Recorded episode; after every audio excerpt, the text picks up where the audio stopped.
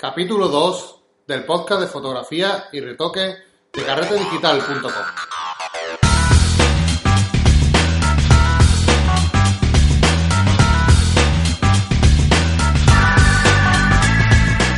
Bienvenidos a una nueva edición de nuestros podcast de semanales de carretedigital.com. Recordaros que esta semana empezamos dos nuevos cursos, uno de iniciación a la fotografía y otro de Lightroom. Eh, los martes tendréis disponibles el de iniciación y el jueves el de Lightroom. Estupendo, si queréis pasaros y echar un vistazo, carretedigital.com barra cursos.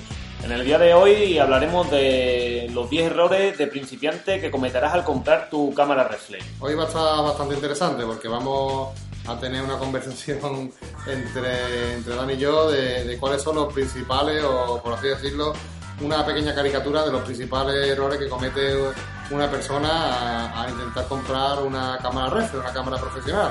Eh, bueno, yo me pongo la piel de, cuando empecé, de cuando comencé y de cualquier principiante. Eh, la variedad en el mercado es tan amplia que una vez que te pones a mirar en internet y, y en tiendas, catálogos y demás, eh, nos damos cuenta de que no tenemos ni idea y de que no tenemos claro qué cámara vamos a comprar. Eso pasa igual que lo que hablamos el otro día de, la información que hay en Internet, ¿verdad? Que hay tanta información que es que resulta casi imposible tener un orden lógico o tener una información útil. Al final la, la información se convierte en desinformación. Y para eso estamos aquí hoy, para explicar un poquito las cámaras que nosotros más o menos vamos a recomendar, una especie de guía y sobre todo de precauciones que debéis de tener a, a la hora de hacer vuestra compra de vuestra cámara profesional. En principio, deciros y avisaros, antes de nada, que un aviso que me gusta siempre de navegante, es que este hobby de la fotografía es bastante caro. Repito, digo que es bastante caro y que, por lo tanto, eh, hay que tener cuidado porque nos pueden pringar pasta por cualquier lado, ¿verdad? Venga ya, Marco, ¿caro? ¿Caro la fotografía? va, no me digas eso, hombre. Joder, si, Bueno. yo, tengo, si yo tengo claro para qué me voy a comprar una cámara. bueno, eh, vamos a comenzar con la pregunta del millón. Viene, viene un amigo y nos pregunta, me quiero comprar una cámara reflex. ¿Y cuál es la mejor? Bueno, a mí eh, te voy a interrumpir porque me da mucho, me hace mucha gracia y también me da un poquito de coraje porque cuando ya te preguntan esto normalmente se han empapado ya medio catálogo del Mediamar, del Word, de- del Corte Inglés, de toda esta grande superficie y es gracioso porque ya vienen en verdad con una idea preestablecida y parece que como que quieren que lo que quieren escuchar o que tú les digas es que compren la cámara que ellos ya han visto.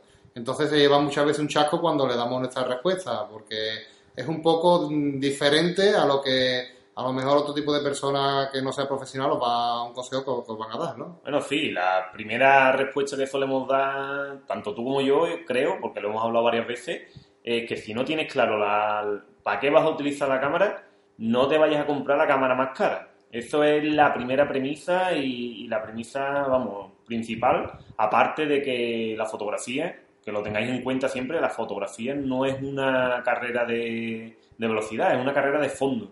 Y por tanto, aquí vamos a ir sin parar, sin pausa, pero sin prisa ninguna. Uf, a mí es, un tema que me, que me escantilla porque cuando escuchamos hablar o que nos comentan que de alguien que se quiere comp- comprar una cámara, muchas veces se ponen a hablar y resulta que se quieren comprar una cámara mejor que la mía incluso, que digo, pero, pero chiquillo, ¿dónde vas con esa cámara si todavía no, no, no, no, no, no vas a saber encenderla? Creo que todo tiene un proceso, todo tiene un momento y lo importante es que si de verdad estás pensando dándole vuelta a comprar una cámara profesional, te vamos a dar un consejo que te va a romper todos los esquemas. Y es que la más barata, la cámara reflex más barata del mercado, ya es súper potente. Ya os sobra.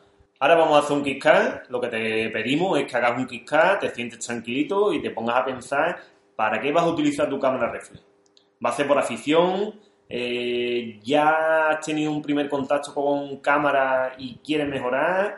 ¿Buscas un- una función compleja de algún tipo de cámara o, o buscas ya cámaras avanzadas? Vas a hacer vídeos, solamente fotografía. Son cosas que tiene, detallitos que tienes que tener ya en cuenta. Y, por ejemplo, una de las cosas que, que, que siempre digo es que antes de gastaros una pasta en cualquier equipo, preguntéis a profesionales de verdad y os dejéis guiar, porque mm, normalmente con un cuerpo básico de cualquier marca de entrada, tenéis más que suficiente seguro para cualquier cosa de la que queráis hacer. Yo prácticamente, eh, si tuviese que decir o mm, destacar la única decisión importante que debéis de tomar a la hora de comprar vuestra primera cámara, son, bueno, podría decir dos puntos. La primera, que sea lo que sea, que sea reflex. Eh, este tipo de cámara reflex, ya veremos que después hay bastantes tipos y otros tipos, ¿verdad? Bueno, ¿por qué comentas esto de reflex, que sea reflex? ¿Por qué haces hincapié? Hago hincapié, pues- vamos, por muchos motivos, pero sobre todo por el tema de que tú sabes ya de la calidad de las mismas, ¿no? Exacto, estamos buscando eh, un nivel de fotografía, estamos, las personas que nos estáis escuchando, eh, pretendemos que mejoréis lo máximo posible y el modo manual a partir de ahora eh, es lo que vamos vuestro gran amigo. Es lo que vamos a utilizar. Entonces otra nueva premisa. Cámara reflex modo manual. Cámara reflex siempre vale vais a encontrar lo que tenéis. Cámaras compactas estas no valen ni las echéis cuenta. Después tenemos también las cámaras bridge o puente que se suelen llamar que son estas típicas, típicas cámaras que se parecen a la reflex pero que vienen con el objetivo pegado que no se pueden despegar de la cámara eh, error, ¿vale? Nunca, nunca, ni os acerquéis a esas cámaras. Y por otro lado, se están poniendo de moda, aparte de las reflex que ya conocéis, que son estas grandotas con objetivo intercambiable, son las cámaras sin espejo, que tienen un pase y la verdad que son bastante potentes y nos están gustando mucho. Pero más adelante hablaremos de ellas y no creemos que sea lo idóneo para a lo mejor una persona que se quiera iniciar en esto, ¿no? Y la verdad es que es tan potente también la variedad que hay que dedicaremos un post solo a ese tipo de cámaras. Sí, sí, lo, lo, merecen. Bueno, Marco, eh, ya tenemos la, la, idea previa. Vamos a ir un poco recapitulando. Cámara reflex. Eh, Vamos al modo manual modo también, manual. eso es importante, una cámara que tenga para modo manual, porque hay algunas que todavía no lo tienen, pero te digo que cualquier reflex sí que lo lleva, por eso digo que cualquier reflex de, de, reflex para arriba. Y perdona que te vaya interrumpiendo. Eh, ¿Hablamos de marca o todavía no nos centramos en las marcas? No, no, me gustaría, porque era el segundo punto que, que hice énfasis antes y que, que no lo hemos saltado, que prácticamente creo que son las dos grandes, las dos grandes decisiones que tiene que tomar uno a la hora de, coger una cámara, que una que sea reflex y la otra la marca. La marca es lo más importante o la decisión más importante que vais a tomar a la hora de comprar una cámara. Ya... ¿Y esto, ¿Y esto por qué me lo, lo cuentas a, nuestros oyentes? Pues mira, esto es muy importante porque influye sobre todo en, el, en la cantidad de dinero que podemos llegar a perder. No gastarnos ahora, sino el poder, poder llegar a perder. Imagínate que tú te compras una cámara, porque cada cámara, cada marca, tiene sus características y sirven para, o están aconsejadas para unas cosas y otras están aconsejadas, para otras. Por ejemplo, están las Olympus, que son muy buenas reflex, pero tienen, bueno, tienen un factor de multiplicación súper alto y se usa mucho, por ejemplo, fotografía de naturaleza, de pájaros, cosas de estas. Está estupendo ese tipo de, cámara para, para, ese tipo de, de afición. Pero claro, para otro tipo no. Por ejemplo, para naturaleza, si quieres hacer fotos de paisaje, ya no te vale, porque si estás buscando angulares, te rompe los esquemas. Tenemos entonces, perdona que te vuelva a interrumpir, otra nueva premisa. Tenemos, hemos hablado de una cámara, con lo cual hablábamos de un cuerpo y estamos dándonos cuenta o estamos eh, desgranando que ahora nos hace falta un objetivo, que cada disciplina de la fotografía necesitamos un objetivo diferente. Me estás hablando de que hay naturaleza, de que lo puedes utilizar en viaje, que lo puedes utilizar para retratos o lo puedes utilizar para eh, eventos de moda. Claro, yo no, no queremos liar mucho al oyente porque hay tantas opciones que de verdad marean. Pero mm, para reducirlo un poco todo, si vais a empezar en fotografía profesional, os basta y os sobra con un cuerpo barato. Nosotros recomendamos desde aquí que compréis de la gama de entrada, porque todas las marcas tienen su gama de entrada, su gama básica, la más cara, la más cara de la gama de entrada. O sea, la más alta de las más baratas. Esas son mm, para nosotros la mejor opción, porque os digo desde ya que no va a pasar. Si os gusta de verdad esto de la fotografía profesional y queréis ir avanzando, os aseguro que en no, más de un año vais a cambiar de cámara porque la cámara se va a quedar corta. Os compréis la que os compréis. Claro, estamos hablando de que este mundo, que anteriormente hemos dicho que es muy caro, eh, nos va a enseñar, nos va a mostrar funciones complejas, nos va, vamos a intentar cosas nuevas, vamos a querer prestaciones altas. Mm. Sí, siempre vamos a querer lo, mejor y, al principio se va a querer la gente comprar la mejor cámara del mercado.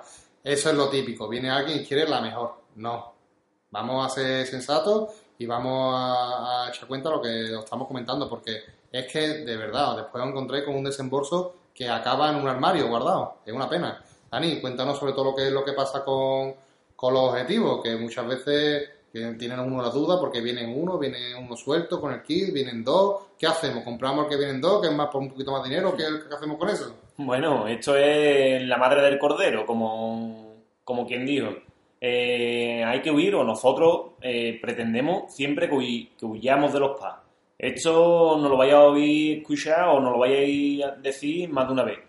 No, no y no. no compréis el kit con dos objetivos penosos por 75, 100 euros, 150, lo que sea. Como si vale 4 euros más, no merece la pena, no. Siempre que vayamos a un local nos van a intentar vender los, estos típicos packs que hay, pero al final es una pérdida. Porque como bien dice Marco, en poco tiempo, si de verdad os gusta este hobby, vais a querer mejorar. Y esos elementos, esos materiales que vienen en ese pack, se nos van a quedar cortos.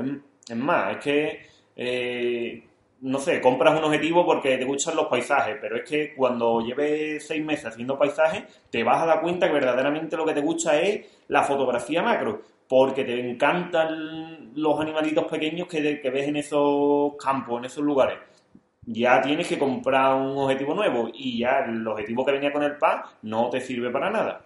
Aparte de que el que viene, normalmente los objetivos que vienen con el, con el pack se defienden bastante bien, pero son reguleros tirando a malos. Tenéis que recordar que un objetivo bueno, solamente el objetivo, te puede costar de entre 800 a 2000 euros, pero vamos, sin problema ninguno. Con lo cual, todo lo que no sea eso son objetivos malos. No os estamos diciendo con esto que, de inicio no compréis un, objetivo de estas características, pero si os aconsejamos que busquéis eh, en vez de comprar lo nuevo, que busquéis otras alternativas, que la segunda mano, o tiendas especializadas online que hay con objetivos seminuevos, objetivos que han echado de prueba en escaparate y podéis encontrar eh, descuentos importantes. Bueno, a no ser que a, no ser que tengáis pasta, ya sabéis, ahí podría ser el desembolso que queráis. Pero si no tenéis tanto dinero, este hobby es bastante caro. Y la foto, los objetivos, que es, es de las partes más importantes de nuestro equipo, suele ser bastante cara. Eh, pero lo bueno es que hay un mercado de segunda mano amplísimo. Podemos encontrar objetivos súper buenos a prácticamente la mitad de precio o menos. Y los objetivos esos que estamos comentando antes, que son del kit, que se llaman quiteros, por eso, porque vienen con el kit, al final son los que tienen lleno las páginas de segunda mano y los foros porque nadie os quiere, acaban abandonándolo porque son dan unos resultados bastante flojos. Y bueno, ya si nos centramos en todo en, aquel usuario que, se, que, va a la tienda para comprar una, una refle y, llega el vendedor y le pregunta, eh, tenéis que tener cuidado porque muchas veces al final os, empiezan a sangrar por todos lados, porque eh, van a aprovecharse de, de, que estáis allí y de que no sabéis mucho para intentar vender muchos productos que no hacen falta. Y vamos a poner ahora, por ejemplo, un, ejemplo muy claro, que es el tema del filtro protector de, los objetivos. Exacto, vamos de nuevo a la tienda que el vendedor nos ha tratado educadamente, súper respetuoso, pero claro, es un vendedor y nos va a intentar meter un poco el mío en el cuerpo. Eh, nos va a decir, bueno, es que nos va a ver que somos principiantes nada más que entremos por la puerta. Y bueno, ya que te llevas este objetivo, mira, tengo este filtro por X dinero, porque esto también si te llevas el filtro más eh, otro elemento, te voy a dejar un 10% de descuento, un 15%. No, de nuevo, craso error. No, no os dejéis intimidar. Eh, esto no es algo que, que os haga falta. Cuando tengamos un objetivo de 5.000 euros, pues ya le pondremos un filtro que ya explicaremos también en otro post y en otra entrada en nuestro blog, en nuestros cursos haremos eh, hincapié en este tipo de, elementos, en este tipo de materiales, porque se pueden hacer verdaderamente eh, magníficas fotos y, y, demás, pero que ahora mismo mm, no, no los compréis, no entréis en, el, en esa tesitura de Fua, venga, bueno, ya que estamos, ya que el objetivo es nuevo, pues lo, venga, le voy a poner un filtro protector. Claro, es que No. muchas veces van a utilizar el miedo de, oye, no vaya a comprar un filtro para proteger el objetivo, porque se puede romper. Para empezar, que tenéis un objetivo malo y os van, a, os van a vender un filtro que seguramente valga más que el propio objetivo. ¿Vale? Los objetivos, los, los- los filtros que están vendiendo ahora en esas casas rondan los 30, 50 euros fácilmente y, y no valen absolutamente para nada. Claro, vamos a dejar claro también que no recomendamos nosotros, no decimos que no recomendemos los filtros, pero que una persona que trabaje diariamente con cámara y con objetivos, como hemos dicho, eh, sí que habría que, que ver esta... Claro, un fotógrafo de boda que esté todo el día tratando con la cámara y le pueda dar un golpe. Eso sí, pues, para proteger un poco la cámara. Vamos, yo aún así tampoco lo- yo he hecho fotografía de boda y nunca he utilizado un filtro, porque paso de gastarme más de mil euros en un objetivo, que es donde pasa la luz, y ponerle enfrente un cristal que me cuesta una porquería, 30, 40 euros. Estamos, estamos hablando que cuando utilicemos filtros, que, que nos vayamos a las primeras marcas y que desde aquí, por ejemplo, cuando entremos en especificar fotografía de paisaje, ya veréis que sí os van a hacer falta filtros y que... Claro, pero esos son otro tipo de filtros más artísticos que ya veremos más adelante. ¿Qué más elementos nos pueden intentar vender en una tienda? Bueno, llegamos Pues- al momento de la tarjeta de memoria, Dani. Esto me pone a mí Eso nervioso. es santa paciencia, Dios. Ah, madre Ven mía, mí. ¿cómo puede ser que nos gastemos, lleguemos a la tienda intentando no gastar un dineral y ahora, claro, empieza el vendedor a, a vendernos cositas, que si, ah, que si la, el filtro, que si no sé qué, no sé cuánto, y cuando nos damos cuenta ya llevamos gastado un dineral más de lo que teníamos pensado en tonterías. Y llega el momento de la tarjeta de memoria y ahí pues queremos ahorrarlo todo. Claro, eso es, de nuevo, craso error. Craso error. Esta parte es muy importante. La tarjeta de memoria es donde van a guardarse todas las fotografías que vamos a hacer. Es, por así decirlo, como el disco duro donde van a guardarse todas las imágenes de la- nuestra cámara. Señores, ¿de verdad queréis tener vuestras fotografías en una tarjeta de mala calidad que se pueden borrar o perder? La verdad es que recopilando, eh, hemos ido a la tienda a comprar un cuerpo y un objetivo. Bueno, no a comprar un kit.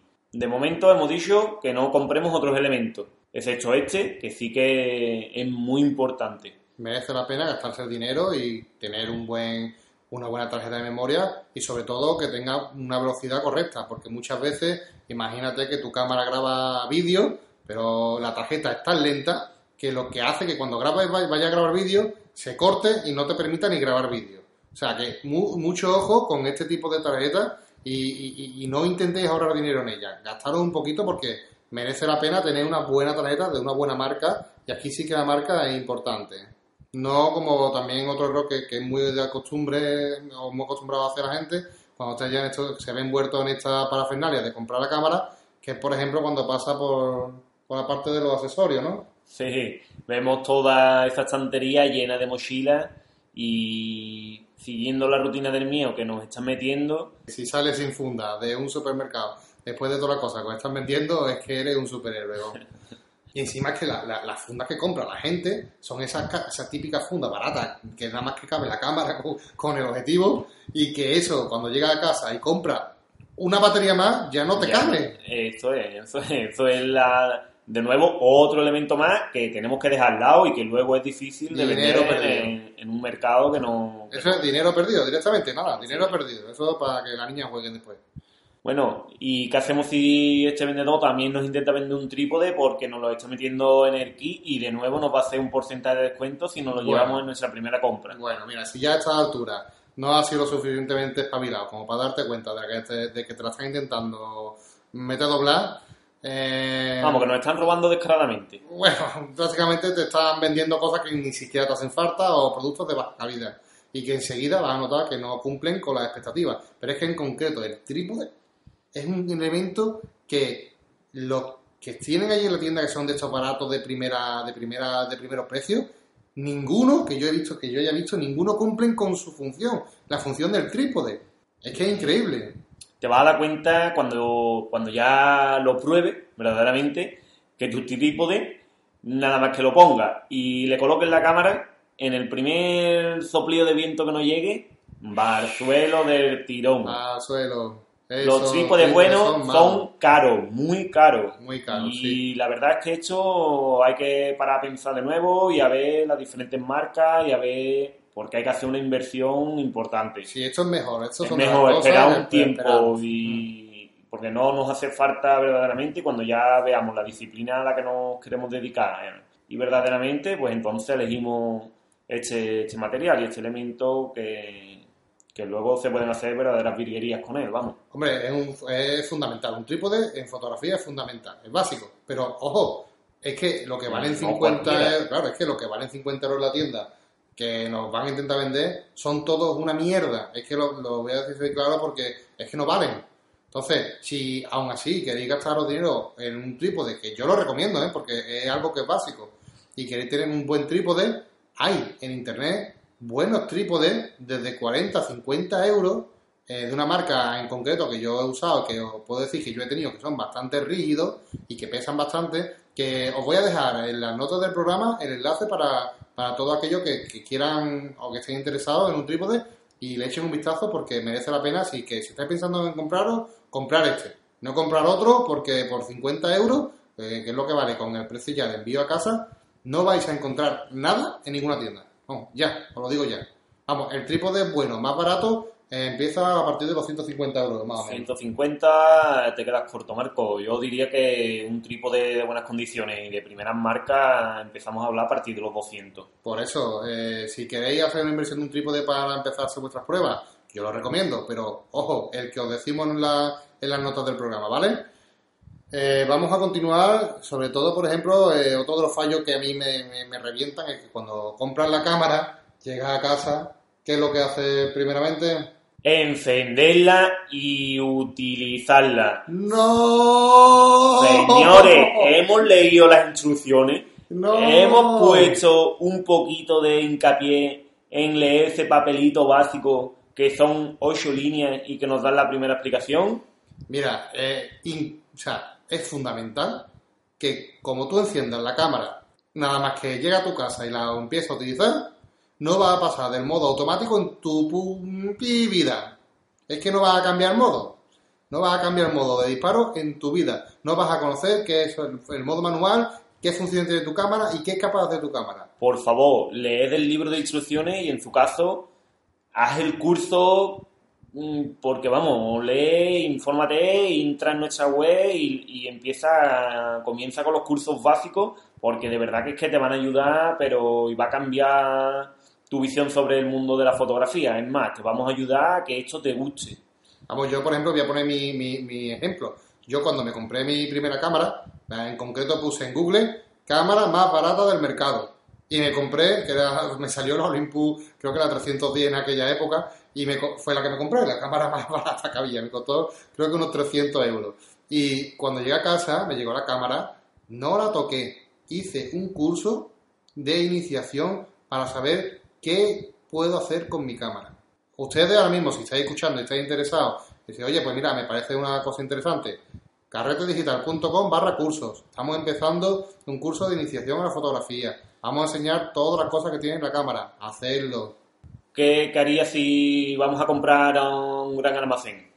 Bueno, eh, Aquí no nos vamos a detener mucho. No. Ya sabéis la- las opiniones, si habéis leído o no habéis escuchado hasta aquí, ¿qué os vamos a decir de, de estos grandes, de estos grandes almacenes? Que, ojo, no tenemos nada con los vendedores, pero que son vendedores. no, ni con los grandes almacenes, pero que son grandes almacenes, que se dedican a vender, a vender mucho. Y claro, hacen pequeñas trampas para que acaben picando cosas que no te hacen falta. Y aparte tienen precios muchas veces más elevados que tiendas, por ejemplo, en internet que podéis encontrar fácilmente. Os vamos a dejar también en las notas del programa varias mm, webs que nosotros recomendamos porque ya hemos comprado allí, funcionan súper bien. Y Son mucho más Sí, económicas son que cualquier económicas. gran superficie. De todas formas, comparar si en la, de casa, en cualquier gran superficie, os sale al mismo precio que en internet, yo no lo dudaría, lo compraba en la de casa que la tengo al lado. Pero si no, oye, me estoy ahorrando un dinero bastante curioso, pues va- vale la pena planteárselo. Y volvemos a recordar, elegir una marca adecuada, que esto posiblemente sea la única decisión y verdaderamente importante que debéis tomar ya, que de ello va a depender el no terminar perdiendo tanto dinero. Que tenéis que saber las características de cada marca, los beneficios y los inconvenientes, leed, por favor. Que no pasa nada porque tardéis un, dos semanas más, un mes más en comprar el cuerpo. Que luego hace un cambio nos va a costar, ya sabéis, mucho pecunio. Mira, yo, mm, si quiere, damos un poquito las características principales de cada marca para que la gente que nos está escuchando sepa más o menos orientarse a qué cámara comprar. Pero básicamente podríamos decir que Olympus es para fotografía de paisajes de naturaleza en plan pajarito y cosas de estas, porque de caza se utiliza mucho. Son cámaras muy buenas para eso y tienen objetivos bastante buenos. Objetivos Zuico que tienen una gran calidad, pero carísimos. Y un mercado de segunda mano regulero, muy bajo, ¿vale? Yo mm, para entrar no lo recomendaría. Después tenemos también cámaras Canon, que aquí sí que el mercado de segunda mano es bastante bueno. Eh, volvemos a recordar que de las más baratas, es decir, vuestro nivel de principiante que vais a tener, vais a encontrar, si os metéis en la web oficial, eh, una serie de, de cámaras. Mm, comparar las especificaciones, eh, la verdad es que hay muy poquita diferencia entre una y otra no, a mí no me importaría comprarme, si sale un modelo nuevo, el que justamente eh, ha ido atrás, porque mientras que no esté descatalogado no pasa nada y aunque se descatalogue nos va a costar mucho más barato ya que uno nuevo que a lo mejor lo que trae son eh, pocas diferencias y que sin tener mucha idea de fotografía tampoco le vamos a sacar el mayor rendimiento. Eh, las cámaras Canon, por ejemplo, no son las mejores del mercado a mi punto de vista para fotografía, eh, pero son bastante completas en cuanto a vídeo y, y, fotos. Y no digo que sean malas, simplemente que la relación calidad-precio no es lo mejor, pero tiene una cosa que es súper bueno y por eso casi siempre la recomiendo y yo, en, mi caso particular, es porque lo uso. Es que tiene el mejor mercado de segunda mano con diferencia de todas las demás marcas entonces yo cada vez que voy a pillar un objetivo nuevo, me ahorro una pasta comprando de segunda mano, que pago por él casi la mitad o menos muchas veces. Entonces, si ustedes no tenéis mucho dinero, no queréis hacer mucha inversión, inversión aconsejo este tipo de marcas, que funcionan bien, llevan muchos años en el sector, es pionera y tiene un mercado de segunda, mano bastante amplio. También está Nikon, que es la que usa Dani, Correcto, y yo no soy de mucho mercado de segunda mano y soy más de comprar en la tienda de al lado de casa. Eh, siempre tengo una persona que ya es de confianza, que por supuesto con respeto tengo mis más y mis menos con él y que siempre llegamos a un punto intermedio donde podemos hablar y discutir las diferencias que hay entre un modelo y otro y cuál puede ser más asequible. A mí esto la verdad es que me viene bueno, súper bien, vamos. Eh, porque es de total confianza y si podéis hacerlo también con esta, con alguna tienda de confianza, muchísimo mejor. Nikon, sobre todo, por ejemplo, para mí es de las mejores marcas en fotografía. A mí, como cámara de para fotos, yo, vamos, Nikon me encanta. Tienen una, una, cámara muy buena y un objetivo también muy bueno. Pero bueno, volvemos lo mismo, son objetivos que son caros y es difícil encontrar objetivos buenos de segunda mano. ¿eh? Es complicado. Así que también tenerlo en cuenta. Otra marca, por ejemplo, Sony. Eh, Sony eh, tiene un rango dinámico muy bueno, son cámaras muy buenas, han entrado al mercado fuerte porque tienen un cuerpo, suelen ofrecer cuerpo bastante asequible eh, con las características que tiene eh, tiene objetivos Carsey que son... eso es un, son, vamos, yo diría que casi lo mejor que hay ahora mismo en el mercado. eso es oro. Pero, pero claro, eh, también vale oro. Es un nivel adquisitivo alto el que necesitas para mantenerte de momento en este hobby que no te estás dedicando profesionalmente a la nada, fotografía. En el mercado de segunda mano, nada comparable con, con Canon y Nikon. Y luego, bueno, eh, anteriormente Marco ha dicho que las cámaras sin espejo, que están apostando bastante fuerte marcas como Fuji o Panasonic. Eh, la verdad es que sí, sí, eh, tienen una gama bastante amplia y la verdad es que eh, entre ellas Fuji es la, más fuerte ahora mismo, o quizá la que, la que tenga más variedad tanto de cuerpos como de, objetivos. Y también bastante recomendable por el rango dinámico que tienen, que, bueno, lo, lo veréis. Y haremos más adelante algunas comparativas Y un entre... capítulo especial para esto también, porque esto tiene de ¿eh? Sí, ya veréis cuando lo volváis a escuchar que, que, bueno... Vamos, aquí que no, aquí no se va a quedar. El tema de la, CSC, de la CSC sin espejo no se va a quedar aquí. Tenemos para rato con, con esto. Bueno, yo creo que vamos a ir terminando. Por supuesto, pediros que si eh, tenéis alguna duda, no dudéis en escribirnos a. Bueno, aquí redundando, si no tenéis ninguna duda, no dudéis en escribirnos eh, a nuestro formulario o dejarnos un comentario y te intentaremos responder de la forma más rápida posible. Además, si creamos un grupo entre varios usuarios que estéis interesados, pues podemos ir discutiendo de forma sana eh, la mejor forma posible para, para solventar vuestra primera compra de cámara. Si tenéis alguna duda, carretedigital.com. Muchas gracias y un saludo. Un saludo, hasta la próxima.